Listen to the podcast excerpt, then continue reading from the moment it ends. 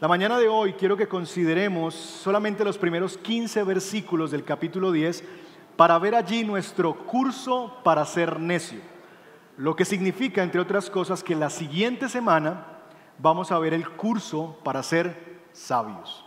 Así que en el día de hoy vamos a estar ubicándonos en estos primeros 15 versículos y vamos a hacer el curso. Ahora, como todo curso, los cursos tienen por lo menos al comienzo cuatro cosas. Hay una descripción general de un curso, ¿verdad? Estamos por iniciar aquí eh, en, el Instituto Ministerial de Encarga el curso de cartas generales. Vamos a estudiar las cartas generales, mañana arranca ese curso y regularmente lo que un profesor hace al inicio de un curso es que dice cuatro cosas. Da una descripción del curso, da su justificación, da su objetivo general y nos muestra el texto guía que vamos a usar durante el curso. Por lo menos esas cuatro cosas están en un curso. Así que, a manera de introducción, déjenme darle esas cuatro cosas de nuestro curso. Les voy a hablar de la descripción del curso, les voy a hablar de la justificación para el curso, del objetivo general y les voy a decir cuál es el texto guía para nuestro curso. ¿Estamos listos estudiantes? Así que hoy estamos en el aula de clase. Descripción del curso para ser un necio. En este curso aprenderemos las características y el estilo de vida de un necio. Eso es lo que vamos a hacer durante este curso. Ahora, justificación. ¿Qué justifica este curso? La necedad, en términos generales, es una condición del hombre sin Dios. La necedad es una característica que gobierna la vida de cualquier persona, hombre o mujer, sin Dios. Somos necios por naturaleza. Dice el necio en su corazón, no hay Dios. De tal manera que la necedad está arraigada al corazón del hombre. Esta necedad que se nos va a describir en Eclesiastes es más caracterizada por una suerte de rechazo o de terquedad en insistir en ir, en contra de la voluntad de Dios y no tanto guiada por la ignorancia. No somos necios por ignorancia, somos necios porque insistimos en vivir en contra de la voluntad de Dios. El fruto de esa clase de vida es dolor y ruina, y de eso nos ha hablado el predicador durante todo su mensaje. Por tal motivo se hace necesario que podamos conocer de qué se trata la necedad y cómo funciona la necedad en el corazón de una persona. Eso explica la justificación y hace entender la necesidad de este curso para ser necio. Nuestro objetivo general en el día de hoy es conocer la necedad para evaluar qué tanto de ella nos habitas y entonces podernos arrepentir y buscar la sabiduría de Dios. Ese es el objetivo general de nuestro curso. Ahora, como en todo buen curso hay texto guía. Pero nosotros no vamos a explorar muchos libros. Este, este, curso es muy fácil. Este curso solamente hay que leer un libro, solamente hay que leer 15 versículos dentro de un libro de ese gran libro. Y para este curso nuestro texto guía va a ser Eclesiastes capítulo 10 versos 1 al 15. Ese será nuestro texto de estudio para el curso. ¿Estamos listos? Entonces con eso en mente, si usted lo tiene ahí, póngase en pie y me ayuda a leer, por favor, Eclesiastes 10, 1 al 15 y vamos a leer juntos la palabra del Señor. Este es nuestro texto guía para el curso. Leo en favor de ustedes. Las moscas muertas apestan y echan a perder el perfume. Asimismo, pesa más una pequeña necedad que la sabiduría y la honra juntas. El corazón del sabio busca el bien, pero el del necio busca el mal. Y aún en el camino por el que va, el necio revela su falta de inteligencia y a todos va diciendo lo necio que es. Si el ánimo del gobernante se exalta contra ti, no abandones tu puesto. La paciencia es el remedio para los grandes errores. Hay un mal. Hay un mal que he visto en esta vida semejante al error que cometen los gobernantes. Al necio se le dan muchos puestos elevados, pero a los capaces se les dan puestos más bajos. He visto esclavos montar a caballo y príncipes andar a pie como esclavos.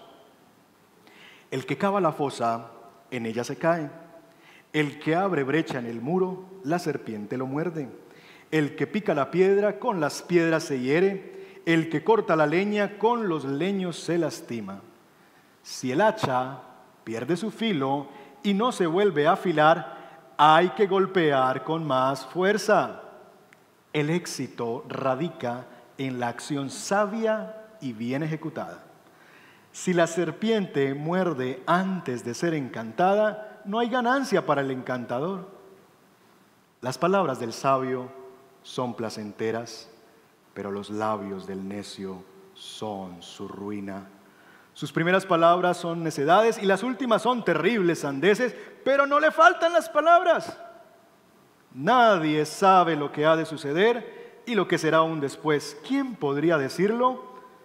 El trabajo del necio tanto lo fatiga que ni conoce el camino a la ciudad. Señor, ayúdanos en este curso para ser necios. Este es un curso que queremos reprobar. Y pedimos que nos ayudes, si lo aprobamos, a poder reprobarlo la siguiente oportunidad, que es ahora mismo, Señor, en esta tarde, cuando estaremos enfrentados seguramente a decisiones que van a mostrar si somos necios o sabios.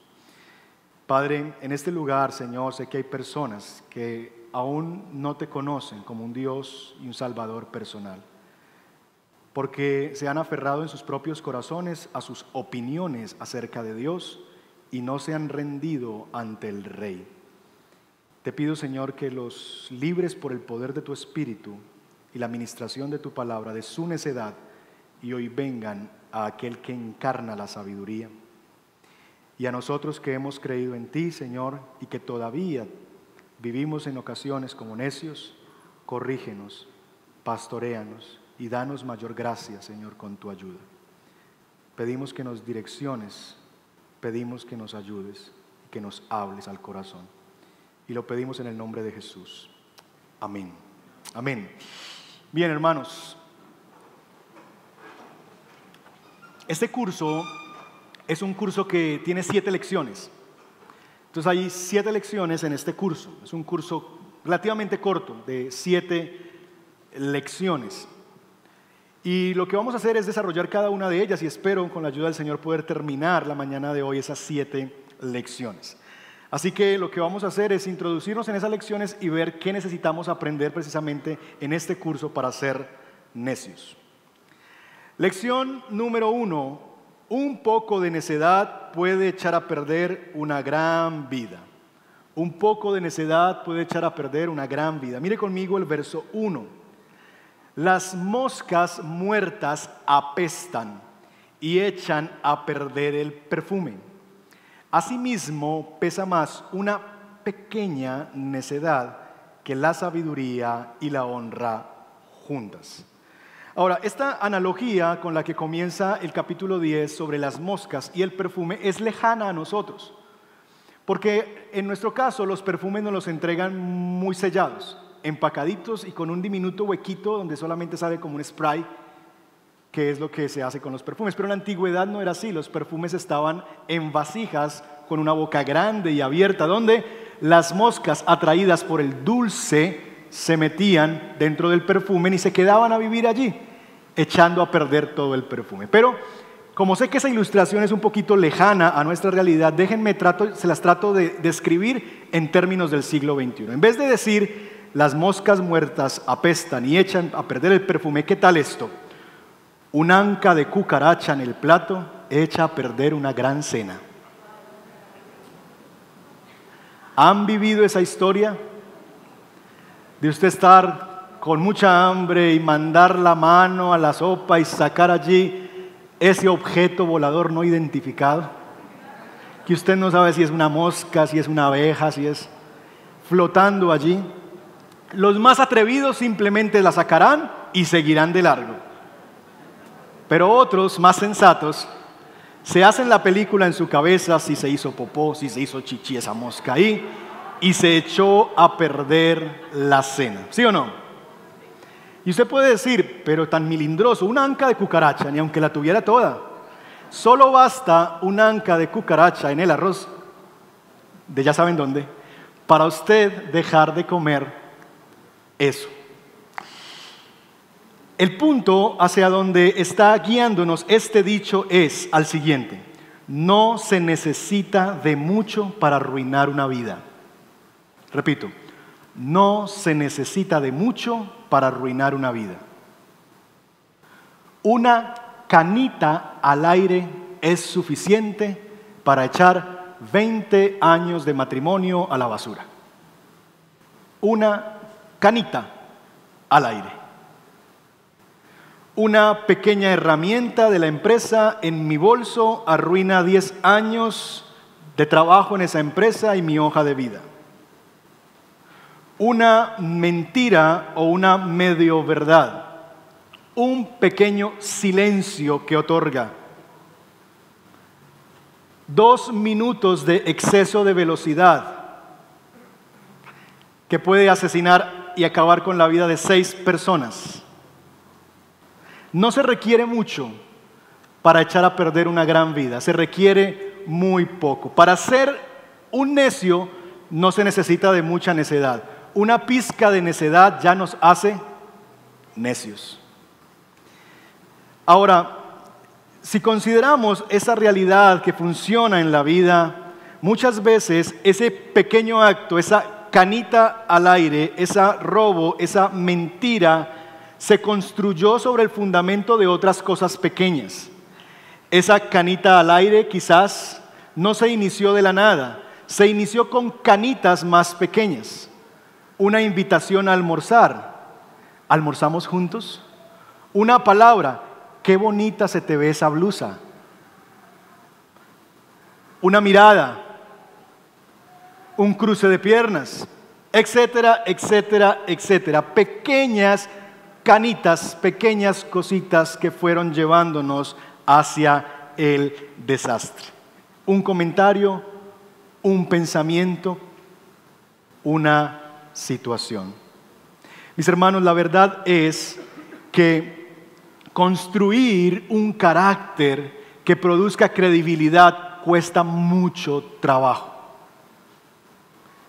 Echarlo a perder solamente un instante.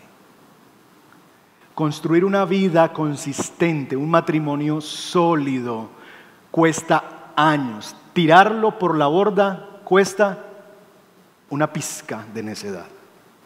Con poquito se arruina una gran vida. Lección número uno, ¿cuál es? Un poco de necedad arruina una gran vida. Lección número dos, verso dos. El corazón del sabio busca el bien, pero el del necio, ¿qué busca? Busca el mal. Lección número dos, el necio busca el mal. Mis hermanos, lo que buscamos comunica lo que amamos y apreciamos como valioso. Piensen eso. Lo que buscamos comunica lo que apreciamos como valioso o lo que amamos. Ilustración. Sale usted de este lugar y cuando llega a la esquina, usted se mete la mano al bolsillo y ve que le faltan mil pesos. Y usted dice, ve, ¿quién sabe dónde se me cayeron?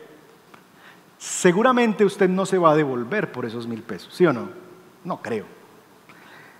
Pero supongamos que usted no llevaba mil pesos, sino un millón de pesos en el bolsillo. Y usted llega a la esquina de la panadería y se revisa el bolsillo y dice, ve, se me cayó un millón de pesos. ¿Así dice usted? No, mejor dicho, a usted le faltan es piernas para devolverse a buscar. Quisiera tener ese control de detener el tiempo y poner a todo el mundo quieto y usted devolverse a buscar dónde está ese millón de pesos. Lo que buscamos comunica lo que apreciamos como valioso, lo que realmente amamos. ¿Qué estás buscando? Tú buscas lo que amas, tú buscas lo que aprecias como valioso. Ese mismo pensamiento lo dijo nuestro Señor Jesucristo en el Sermón del Monte. En Mateo 6:31 Jesús dijo, así que no se preocupen diciendo, ¿qué cosa? ¿Qué comeremos? ¿O qué beberemos? ¿O ¿con qué nos vestiremos? Tres preguntas que pueden preocupar al corazón de una persona. Jesús dice, no se preocupen por esas tres cosas. ¿Por qué? Número uno, porque los paganos andan tras todas estas cosas. Podríamos colocar aquí, andan buscando todas estas cosas. ¿Quiénes las andan buscando? Los paganos. Los paganos viven buscando las cosas que están debajo del sol. Pagano, el necio, el pagano es aquel que vive buscando solamente las cosas debajo del sol. ¿Qué ropa me pongo? ¿Cómo luzco? ¿A qué restaurante voy a ir hoy? ¿Qué comida tengo? ¿En qué casa vivo? ¿En qué carro monto? Todas esas cosas son las cosas que preocupan al corazón de alguien que no conoce a Dios. Pero el Padre Celestial sabe que ustedes las necesitan. Y aquí está el contraste. Más bien, ¿qué cosa? Busquen. ¿Qué deberíamos buscar? Primeramente el reino de Dios y su justicia y todas las cosas les serán añadidas. Jesús está contrastando esta realidad de la búsqueda que nosotros tenemos. Jesús dice, miren, ustedes no deberían andar buscando las cosas debajo del sol la comida, el vestido, el bienestar, el techo y esas cosas que afanan a la gente hoy día. Como tener una casa más grande, un carro más bonito, ropa más lujosa. Todas esas cosas son las que buscan los paganos. Tú deberías buscar otra cosa primero y por encima de, primeramente, el reino de Dios y su justicia. Los creyentes deberíamos caracterizarnos por buscar el reino de Dios y su justicia. De tal manera, mis hermanos, que lo que hace un necio, y en Colosenses también nos habla de esta misma realidad, ya que han resucitado con Cristo, busquen las cosas de arriba, donde Cristo está sentado a la derecha de Dios, concentren su atención en las cosas de arriba, no en las de la tierra, pues ustedes han muerto y su vida está escondida con Cristo en Dios. Eclesiastés nos ha presentado esa doble realidad hay cosas que están arriba, por encima del sol, y lo hemos mencionado, la vida con Dios es la vida por encima del sol, pero hay cosas que están por debajo del sol, las cosas que están abajo. Y Colosenses nos invita a buscar las cosas que están por encima del sol y no a buscar las cosas que están por debajo del sol. Busquen las cosas de arriba. Lo que buscamos comunica lo que amamos y lo que estimamos como valioso. Aquellas cosas que perseguimos con anhelo y ansia, dice qué es lo que nosotros apreciamos como valioso. Mis hermanos, la verdad es que el necio es aquel que busca las cosas terrenales de tres formas. Por encima de las celestiales, es decir, le da prioridad a costa de las celestiales, entonces la reemplaza. Si esto, si para esto tengo que renunciar a esto, entonces quiero esto. Por encima de las celestiales es que hay cosas que yo sé que Dios quiere, pero como yo quiero más estas cosas terrenales, entonces voy a poner por encima estos intereses. El domingo es el día del Señor. Dios quiere que sea adorado en el primer día de la semana, el día de la resurrección. Señaló ese día para que la iglesia se reúna. Pero el domingo resulta ser que es el día en que más vendo en mi empresa, más vendo en mi negocio. Hay oportunidad de hacer esto y aquello. Buscar las cosas terrenales por encima de las celestiales. Quizás no es un asunto ni siquiera de que es que si no voy no como, no, sino es que quieres más y por eso lo haces. Por encima de las celestiales estás dándole una prioridad a las cosas de la tierra por encima de las celestiales. Pero no solamente eso, sino que también es a costa de las celestiales. Yo quiero tanto casarme, quiero tanto un esposo, una esposa, pero Dios parece que no me lo da. Entonces Dios dice que espere a un hombre, a una mujer que lo ame a Él con todo su corazón, con toda su alma, con toda su mente. Pero como yo quiero esto tanto, yo busco obtener esto a costa de lo que Dios dice. Y entonces me enredo con personas que sé que no debo. ¿Por qué? Porque busqué las cosas terrenales a costa de las celestiales, aún al precio de desobedecer a Dios. Y el tercer punto, el necio busca las cosas terrenales a través de las celestiales. Es lo que yo llamo utilitarismo religioso, ilustrado en el Evangelio de la Prosperidad. ¿Qué es lo que dice el Evangelio de la Prosperidad? Es que yo quiero tanto las cosas terrenales, casa, carro, riquezas, y quiero tanto esas cosas que si a mí me dicen que es a través de las cosas celestiales que yo puedo obtener esto, entonces ¿a dónde le firmo? ¿A, cuántas, ¿A cuántos cultos hay que ir para que Dios me bendiga? ¿A cuántas, a cuántas oraciones tengo que hacer? Dígame, pastor, ¿cuántos meses tengo que portarme bien? Porque para que Dios me dé esto, que es lo que realmente yo busco con toda el alma. Y simplemente Dios es una búsqueda subsidiaria para que Él me dé lo que realmente yo amo. El necio busca, las cosas terrenales por encima de las celestiales, a costa de las celestiales, a través de las celestiales. Lección número 3. El necio alardea de su necedad. Versículo 3. Y aún por el camino, en el camino por el que va, el necio revela su falta de inteligencia. Y no solamente eso, no solamente se le ve lo necio, sino que a todos va diciendo lo necio que es. El necio está orgulloso de su necedad. Proverbios 13, 16 describe esa misma realidad de la siguiente manera. Las personas sabias piensan antes de actuar. Los necios no lo hacen y ¿qué hacen? Se jactan de su necedad. Eclesiastes dice, alardean de su necedad. Proverbios dice, se jactan de su necedad. El dicho dice que no hay peor ciego que el que no quiere ver. Podríamos decir esta mañana que no hay peor necio que el que no quiere ver que es un necio. Hay gente que vive y dice y defiende cosas que ni entiende. Y cuando tú tratas de hacerle ver la inconsistencia de sus pensamientos, de sus opiniones, no escuchan porque al necio no le interesa el entendimiento, solamente dar la opinión y creen que por repetirla 100 veces se va a convertir en verdad. Cree porque consigue a 100 personas que piensan igual que él o que ella, entonces eso llegará a ser una verdad. Por ejemplo, en estos días escuchaba a alguien, gente que marcha en contra o a favor, perdón, del aborto, gente que hace campañas a favor del aborto y promocionan el aborto como algo que deberíamos todos los seres humanos aceptar dentro de nuestra sociedad y luego tú los ves marchando contra el maltrato animal. Por las corridas de toros. Y tú dices, ¿en serio? ¿No te das cuenta que este pensamiento y como que este pensamiento están como chocando entre sí? Que mientras favoreces una cosa, por el otro lado la estás rechazando. Y tú tratas de hacerle ver su necedad, su inconsistencia y no escuchan. ¿Y saben por qué no escuchan? porque a los necios no les interesa tener entendimiento. Los necios solamente quieren expresar, sus propias opiniones. A ellos no les importa dialogar, a ellos no les importa expresar o llegar a la verdad y a entender las cosas, simplemente quieren decir lo que piensan.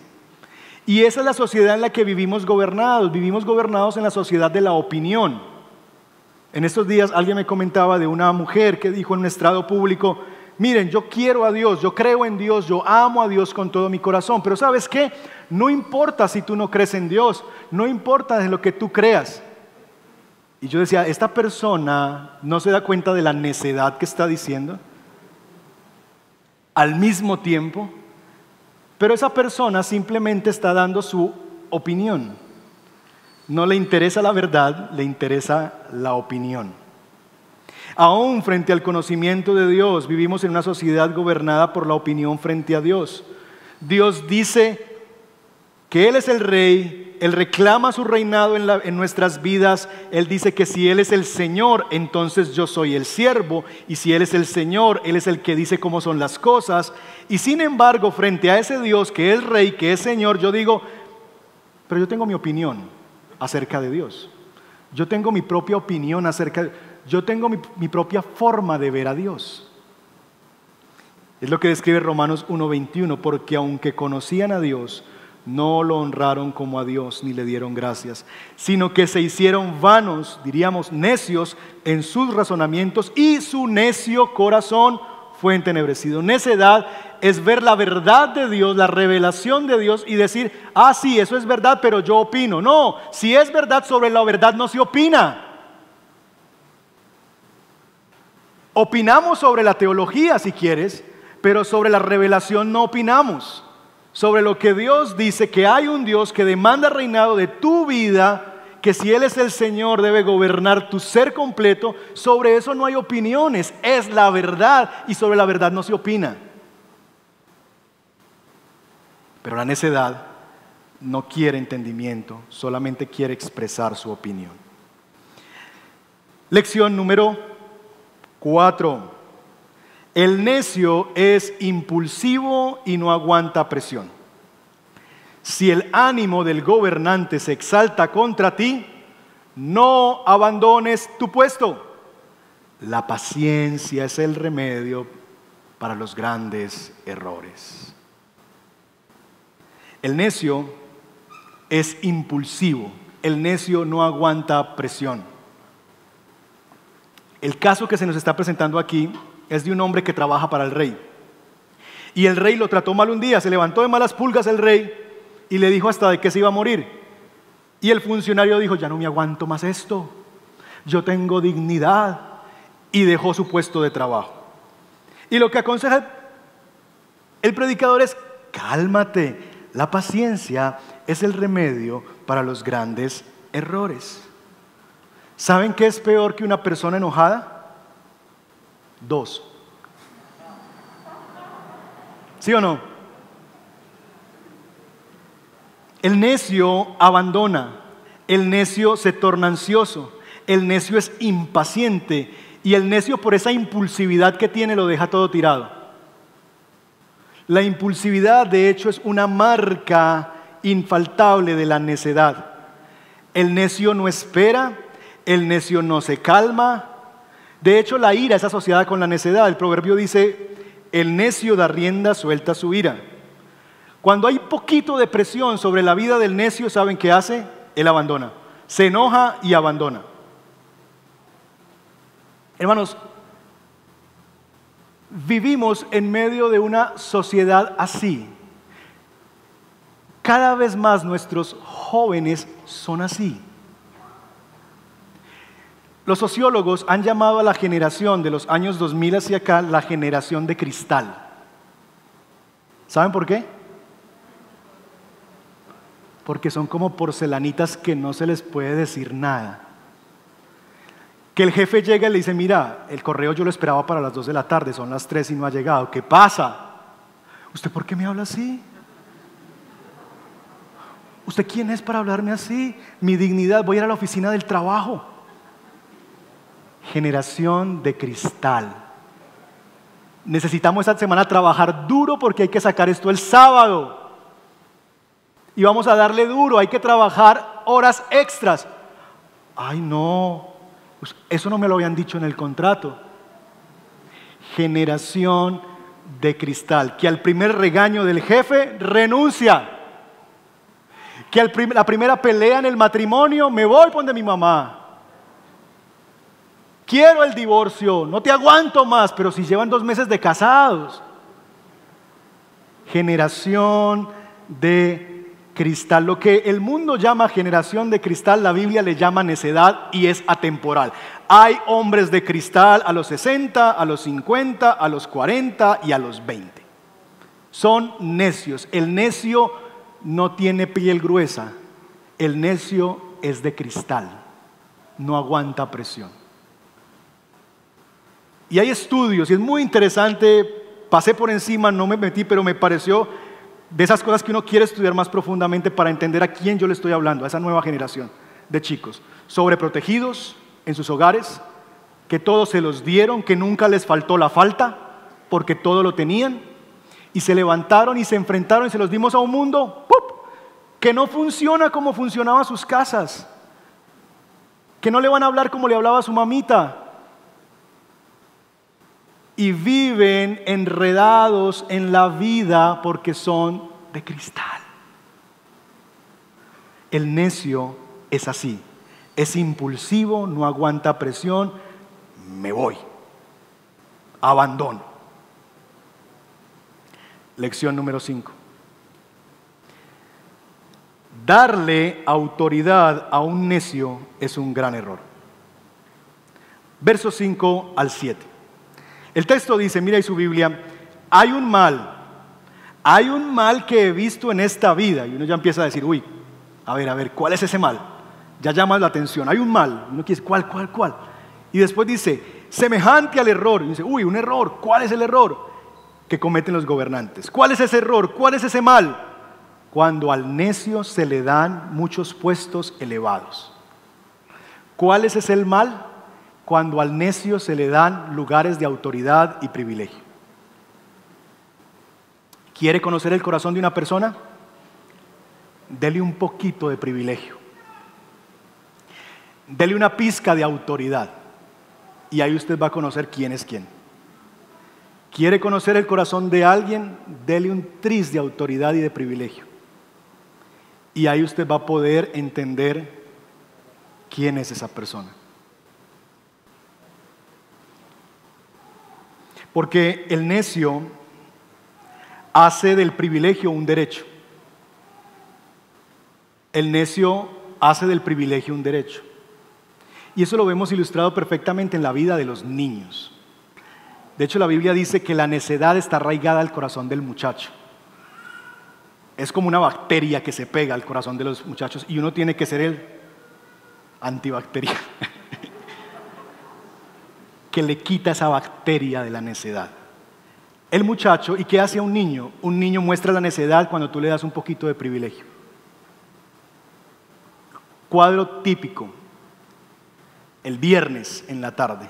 El niño ha estudiado toda la semana, fue término de bimestral, le fue muy bien en sus materias.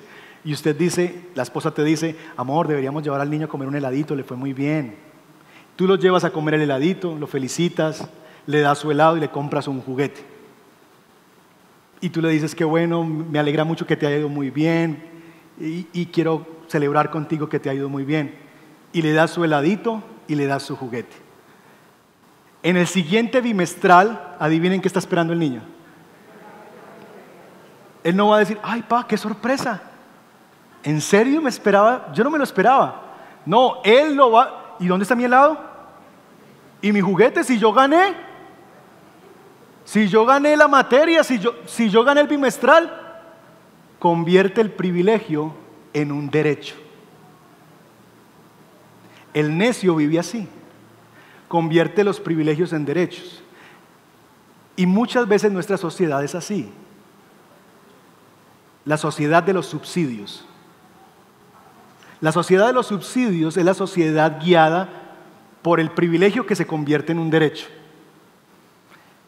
¿Quién te ha dicho que yo tengo derecho a que me regalen? ¿Dónde está escrito eso? Que lo que yo no he trabajado, que lo que otros han trabajado me lo tengan que regalar.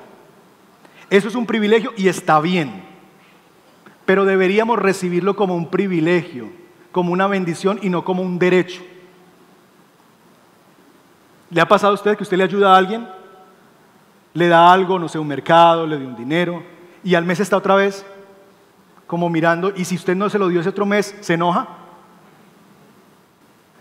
El necio convierte el privilegio en un derecho. Dos, el necio hace de la autoridad un poder. El necio en campaña piensa mal de los otros gobernantes porque cuando yo llegue yo sí voy a servir a los intereses de la nación. Y no es sino que lo pongan y ya no vive para servir, no usa su autoridad para servir, sino para ver cómo se puede servir de esa autoridad.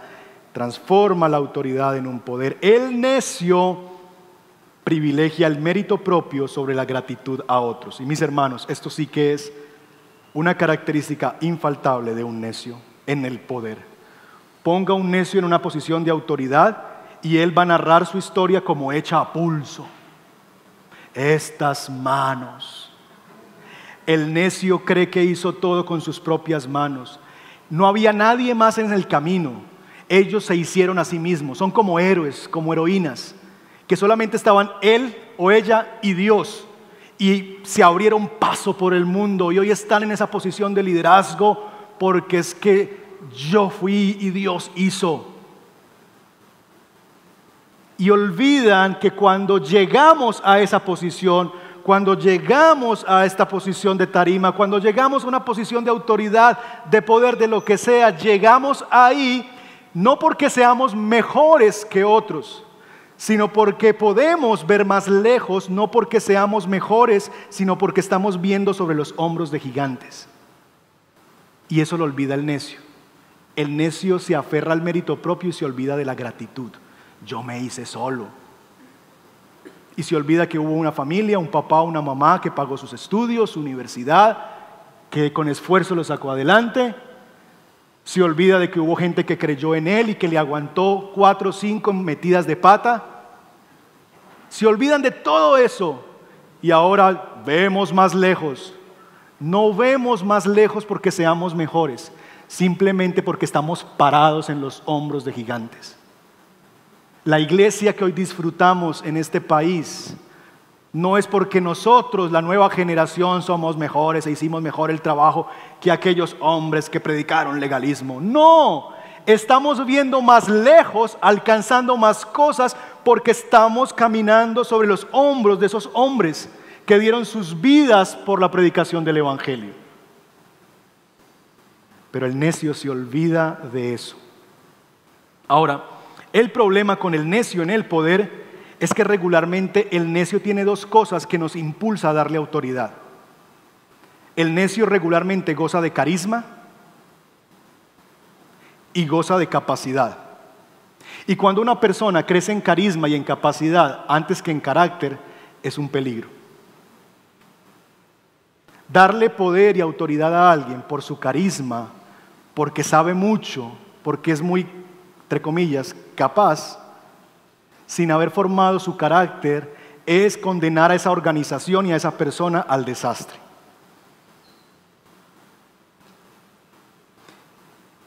Es que con frecuencia, mis hermanos, nosotros vemos que los hombres de hoy son más capacitados que capaces. No es lo mismo. Hoy a los peladitos a los 15 años ya les meten en la cabeza. Yo me he encontrado con niñas de 24 años ¿Y tú qué haces? No, pastor, yo estudié ingeniería yo no sé qué, y tengo una maestría yo no sé qué, un doctorado yo no sé qué, y estoy en un postdoctorado en este momento. 24 años de edad. Y uno dice, ¿en qué momento, por Dios? Gente más capacitada que capaz. Los hombres de hoy son cada vez más informados y menos formados. Los hombres de hoy son cada vez más inteligentes que sabios, más frondosos, saben de muchas cosas que profundos, más carismáticos que santos. La verdad es, mis hermanos, que las cosas buenas normalmente toman tiempo. Y eso siempre me lo recuerdan los aguacates.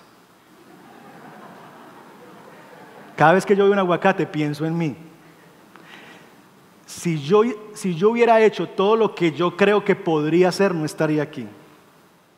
Pero por la gracia de Dios, Dios me impide mi propia necedad, creyendo que yo puedo, creyendo que yo soy capaz.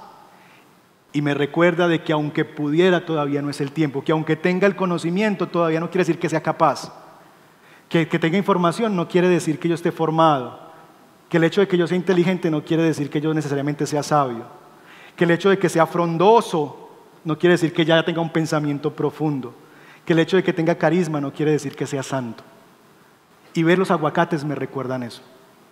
Porque llego el domingo y está ese aguacate ahí brillante. Yo no sé qué le ponen, si le dan, contratan un embolador de zapatos, pero esos aguacates que se ven brillantes, deliciosos. Y tú dices, uy, con estos frijolitos.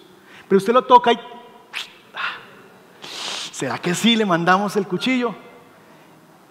Y usted trágate porque el necio no piensa, el necio actúa, le manda el cuchillo y se queda la mitad del aguacate en la cáscara. Y usted dice, ay, no sabía nada, manchoso.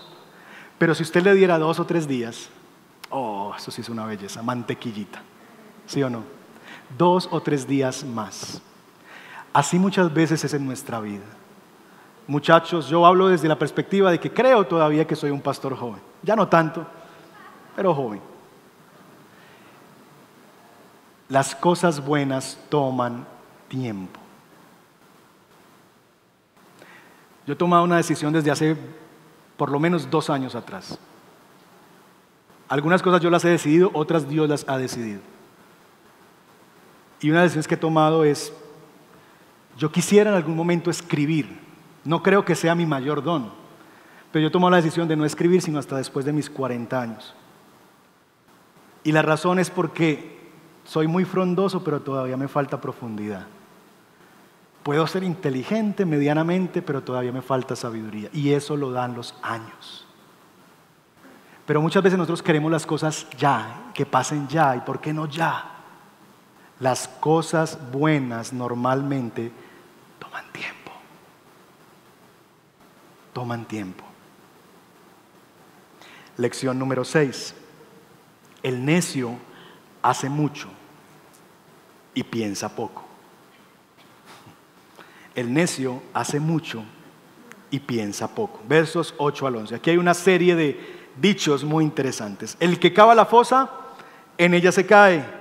El que abre brecha en el muro, la serpiente lo muerde. El que pica la piedra, con las piedras se hiere. El que corta la leña, con leños se lastima.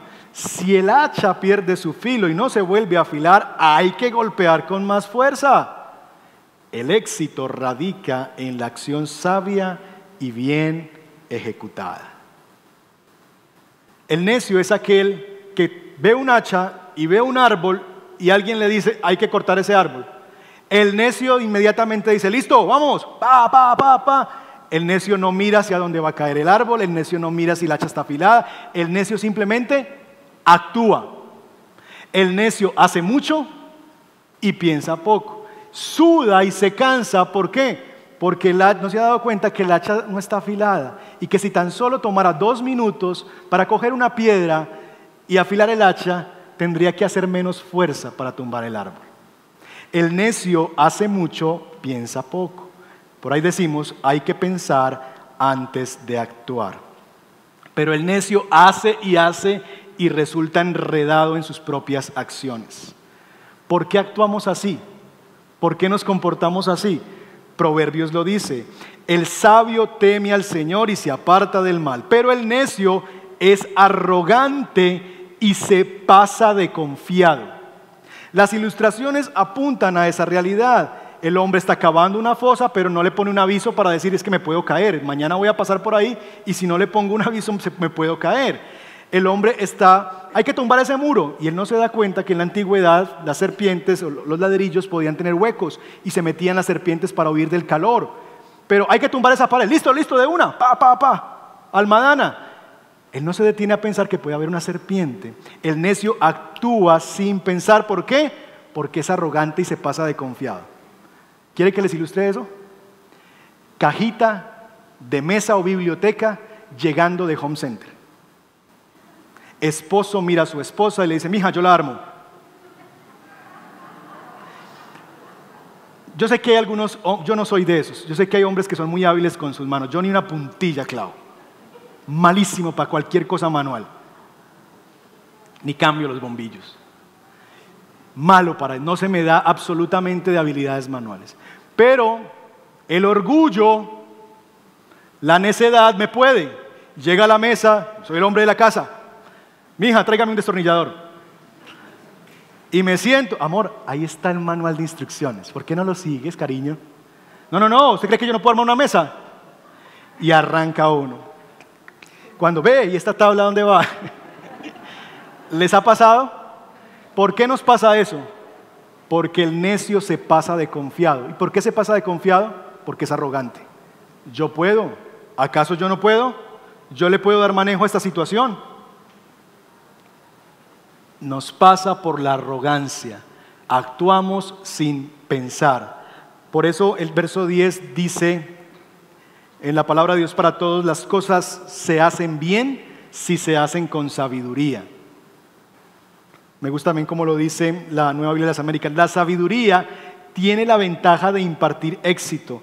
NBI habla de esa misma realidad, hablando de que cuando no se hacen las cosas de la manera adecuada, dice, el éxito radica en la acción sabia y bien ejecutada. El necio no actúa con sabiduría, no se detiene a pensar, el necio simplemente hace. Tumba la pared sin asegurarse que haya serpientes, cava el hueco sin poner una señal de advertencia, corta un árbol del lado que no es y cae encima de la casa, etc. ¿Quiere que aterrice eso al siglo XXI? El necio se quiere casar, pero no piensa. Me quiero casar, me quiero casar, pero mire que ese muchacho no ama a Dios. No importa, no importa, me quiero casar, me quiero casar. No piensa, no piensa en las consecuencias de casarse con un hombre o una mujer que no tema a Dios no se detiene a preguntarle a aquellas que están casadas o casados con hombres que no temen a Dios a ver cómo les ha ido. No, no, yo me quiero casar. Y se meten y donde metemos la cabeza, cabe todo el cuerpo. Quiero la independencia y la quiero ya, pastor. Tengo el negocio de la vida. Este sí es el negocio de la vida. Empanadas. A mí se me ocurrió esa idea y a nadie se le ha ocurrido. Porque es que las empanadas que yo hago, nadie las hace. Pero hermano, usted lleva 15 años en esa empresa, usted ha pensado bien, está a poco de la jubilación. No, no, no, yo renuncio mañana mismo. ¿Tienes un ahorro? No, pero las empanadas. Vea cuánto vende esa señora, me dijo que vendía 600 al día. Y no son tan buenas, las mías son mejores. Venga, pero usted ha calculado cuánto tiempo le tomó a esa señora llegar a las 600 empanadas. ¿Usted se ha puesto a pensar que donde usted se va a hacer no es el mismo lugar donde ella se hace? No, no, pero es que hay que hacerlo, solamente ve lo que quiere ver, porque quiere la independencia. Pastor, dígame qué hay que hacer para ser un pastor. Yo quiero estar allá parado, eso es tan chévere. Amar lo público sin calcular el costo de lo privado. El necio actúa así, no piensa. Solamente quiere, quiere, quiere, quiere y después pienso. Armo, armo la mesa y después miro el manual de instrucciones para decir, ay, me equivoqué, ahí no era. El verso 11 nos da una nota de balance que me encanta. La nota de balance está allí en el verso 11. Si la serpiente muerde antes de ser encantada, no hay ganancia para el encantador. Y de nuevo es otra ilustración lejana porque uno no ve encantadores de serpientes en la calle. Pero el punto es el siguiente, el, punto del verso 11 es que de nada sirve el trabajo del encantador si él llega tarde. ¿Por qué es una nota de balance? Porque hasta aquí la necedad está vinculada con el afán. El necio actúa sin pensar, actúa rápido. Pero la nota de balance es que a veces el acto de necedad no es actuar rápido, sino actuar lento. Porque hay gente que se cree muy sabia porque vive la vida así. Yo soy muy sabio. No, también puede ser un acto de necedad actuar lento en la vida. Así que la necedad no necesariamente es actuar rápido, como la sabiduría no necesariamente es actuar lento. ¿Saben qué es la necedad? Actuar a destiempo. En la música uno aprende eso. En la música, si tú vas más adelante, estás mal. Pero si te quedas atrás, estás mal. Lo que tienes que ir es a tiempo.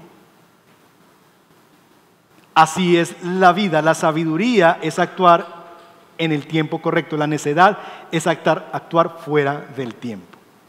El necio es arrogante, el necio dice saber, el necio no pide consejo, el necio es impulsivo. ¿Y saben cuál es el fruto de eso? De actuar sin pensar. Verso 15. Fatiga. Pero es que estoy muy cansado, pastor, estoy, estoy agotadísimo, ¿sí? ¿Y qué estás haciendo? No, no, es que a esta persona le dije que sí, a esta persona le dije que sí, también me comprometí a esto. Y, y uno empieza a ver necio. Estás fatigado porque estás haciendo cosas sin pensar si tienes el tiempo para hacerlas, sin calcular el costo que eso va a llevar. Pensar sin actuar produce, actuar sin, pensar produce cansancio. Y por eso me encanta como lo dice la, versión del mensaje. Esta es una versión en inglés que de vez en cuando reviso. Y esta vez me encantó. Usa tu cabeza. ¿Por qué? Porque cuanto más cerebro, menos músculo. Bellísimo, ¿no? Cuanto más cerebro, menos músculo. Si el hombrecito que va a tumbar el árbol usara más su cerebro que su músculo, sudaría menos. Lección número 7. Última lección. El necio habla mucho y dice muy poco. El necio habla mucho y dice muy poco. Versos 12 al 14. Las palabras del sabio son placenteras, pero los labios del necio son qué? Su ruina. Sus primeras palabras, ¿cómo son las primeras palabras de un necio? Necedades. ¿Y las últimas? Terribles sandeces. Y mira el verso 14, pero no les faltan las palabras. Es como la ironía, ¿verdad? Al comienzo, necedades. Al final, sandeces. Pero él sigue hablando. No se cansa de seguir hablando. El necio es aquel que habla, habla y no dice nada. ¿Conoce gente así? Mark Twain, el escritor estadounidense, humorista también, dijo lo siguiente, no discutas con un necio, porque te hará descender a su nivel y ahí te vencerá por experiencia. No discutas con un necio, te hará bajar a su nivel y ahí te vencerá por experiencia. El libro de Proverbios vincula la necedad a las palabras. Proverbios 15.2 dice, la lengua de los sabios destila conocimiento, la boca de los necios escupe necedades. Los labios del necio son causa de contienda, la boca incita a la riña, la boca del necio es su perdición, los labios de él son para trampa mortal. El necio, ¿saben quién es el necio? El necio es el que habla de todo como si fuera un experto. Se sienta con un médico, y habla, mejor dicho, como si él fuera médico. Conoce los nombres de las medicinas, y ha leído por ahí uno que otro artículo en internet y él ya sabe de ese tema. Y le dice al médico qué es lo que tendría que hacer. Él se sienta con, eh, con el gobernante, mira a los políticos y él cree cómo se debería manejar la política económica del país, el sistema educativo de la nación. Él conoce de política. El necio se sienta a ver un partido de fútbol y dice, ¿cómo se le ocurre alinear ese equipo con 4-4-2? Eso era mejor un 4-3-1-1. Y, y así vive. Se sienta con el pastor, le dice, pastor, ah, ¿no le parece que tal cosa? Y se sienta con quien sea, con el profesor. No, profe, es que eso no es así, eso es así. Para el necio nadie sabe, solamente él. Y los demás son los que están mal. Porque recuerdan, al necio no le interesa el entendimiento, al necio le interesa opinar. A él no le interesa conocer, a él le interesa opinar y que alguien le escuche su opinión. El necio, mis hermanos, es un charlatán. ¿Quién es un charlatán? El que habla mucho y dice muy poco, el que habla mucho y vive muy poco. ¿Cómo nos fue? ¿Aprobamos o reprobamos el curso? Algunos dicen cinco, pastor, cinco.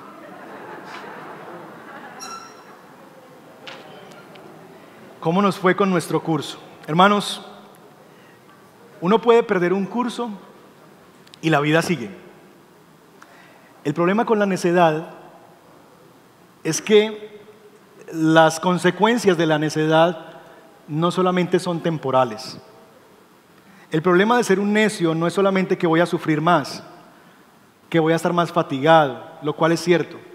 El problema de la necedad no es solamente que voy a, a meterme en más problemas, lo cual es cierto. El problema con la necedad es que tiene consecuencias eternas. El real problema de la necedad, de esa terquedad de vivir la vida en contra de lo que Dios dice, en contra de la sabiduría de Dios, eso es necedad. Terquedad de vivir la vida contraria a la sabiduría de Dios. El problema de ese estilo de vida es que conduce al hombre a la ruina eterna. Es lo que Jesús dijo en el Sermón del Monte. Cuando en Mateo 7, 26 y 27, al final de su sermón, de sus enseñanzas, dijo lo siguiente. El que oye mi enseñanza, oye mi enseñanza y no la obedece, es que es un necio. Como la persona que construye su casa sobre la arena. Cuando vengan las lluvias, lleguen las inundaciones y los vientos golpeen contra esta casa, se derrumbará con un gran estruendo.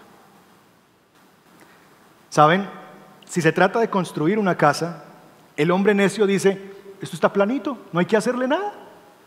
La playa, planita, no hay que hacerle nada, no hay que, no hay que hacer absolutamente nada, simplemente empezar a construir. El hombre necio no piensa, actúa. Y ve una playa y dice, aquí fue, vista al mar. ¿Sí o no? No tengo que excavar, no tengo que aplanar el terreno, está listo. Él no piensa, él simplemente ve lo fácil y actúa. El hombre necio es aquel que oye las enseñanzas de Jesús, las escucha, viene los domingos a la congregación, lee la Biblia en semana, escucha lo que Dios dice, hasta está de acuerdo con Dios y dice, uy sí, dice, qué linda estuvo la predicación el día de hoy, cómo nos habló el Señor, uy, qué devocional, hoy fui a la escritura y Dios, uy, tremendo ese texto, no lo había visto. Oye, pero no obedece. Esa persona es catalogada por Dios como un necio. Jesús define la necedad como la acción de oír sus enseñanzas y conscientemente tomar la decisión de no seguirlas. Jesús define la necedad como la acción de escuchar lo que Él dice y decir, tú dices, pero yo opino. Tú dices, pero yo opino que no es así. Pero yo opino que más adelante, pero yo opino que despuesito, pero yo opino que cuando tenga 40, pero yo opino que cuando tenga 50, pero yo opino que cuando me case, pero yo opino que cuando salga de la universidad. Dios dice, entrégame tu vida porque yo soy el rey. Y tú dices, sí, es verdad, pero yo opino que todavía no. Que esto no y esto sí. Mi amigo y mi amiga, si tú eres un visitante esta mañana, o si ya eres un visitante frecuente que has venido varios domingos, que te gusta la predicación de la escritura, que te gustan las enseñanzas de Jesús, pero no las sigues, pero no las obedeces, pero sales de este lugar y tu vida sigue siendo la misma, guiada por los mismos deseos, pasiones, anhelos, si sales de este lugar y no te rindes al reinado de Jesús, a su reino, entonces la palabra de Dios dice sobre ti que eres una necia. No es el pastor el que te está llamando necio, es la escritura, Jesús, necio. Eres un necio, una necia. Y a donde te va a conducir tu necedad es a la ruina eterna. Tu casa se va a derrumbar con gran estruendo hacia donde se dirige tu vida es a una destrucción que no solamente tiene consecuencias presentes, sino una destrucción futura. Si tú dices que Jesús es el Señor, entonces tú eres su siervo. Si Él es el Señor, las cosas se hacen como Él diga, no como yo opine. Tú puedes opinar hasta misa, pero si Dios dice A, es A, punto. Y si yo me pongo a opinar sobre lo que Él dice que es A, entonces no es el Señor. Es un consejero, es quizás un maestro, pero sobre la verdad, pero si Jesús es la verdad, entonces se hace lo que Él dice, porque sobre la verdad no se opina.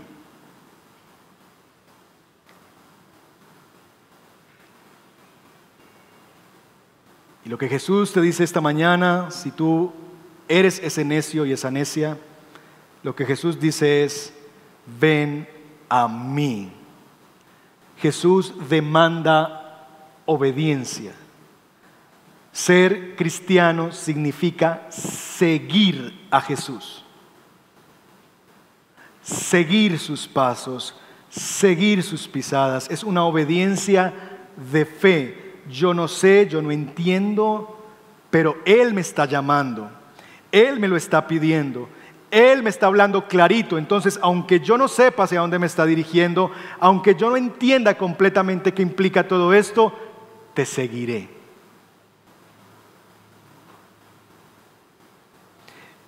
¿Cómo podemos abandonar la necedad? Arrepintiéndonos de nuestros pecados, renunciando a nuestros vanos razonamientos y entregando nuestras vidas al verdadero Rey. Y si tú has venido esta mañana por primera vez o todavía Jesús no es el Rey funcional de tu corazón, no de tus palabras, sino de tu vida, y no entiendes que Él reclama el lugar de gobierno en tu corazón, hoy es una mañana para que abandones tu necedad y digas, Señor, yo no sé, tú sí sabes, tú eres el Rey, a ti me rindo, a ti me entrego. ¿Cómo abandonamos el camino de la necedad? tomando la renuncia a nuestra sabiduría. Iglesia, aún muchos de nosotros, siendo cristianos, por momentos nos tornamos necios en nuestra manera de andar. ¿Cómo nosotros podemos ser librados de la necedad? Dejamos de ser necios cuando dejamos de ser sabios. Dejamos de ser necios cuando dejamos de ser sabios en nuestra propia opinión. Tú dejarás de ser necio cuando dejes de creerte sabio en tu propia opinión. Y puedas decir, Dios, yo opino, pero esta es la verdad. A mí me parece, pero esto es lo que a ti te parece. Dejaremos de ser necios cuando dejemos de ser sabios en nuestra propia opinión. Abandonamos el camino de la necedad tomando el camino de la renuncia a nuestra propia sabiduría. Así dejaremos de ser necios. Gracias por estar con nosotros. Valoramos que tomaras estos minutos para conectarte. Si este mensaje ha impactado tu vida y quieres hablar con alguien al respecto o pedir oración, escríbenos. Será un gusto servirte. No olvides, suscríbete a nuestro canal de YouTube para recibir notificaciones de más mensajes como este. Hasta pronto.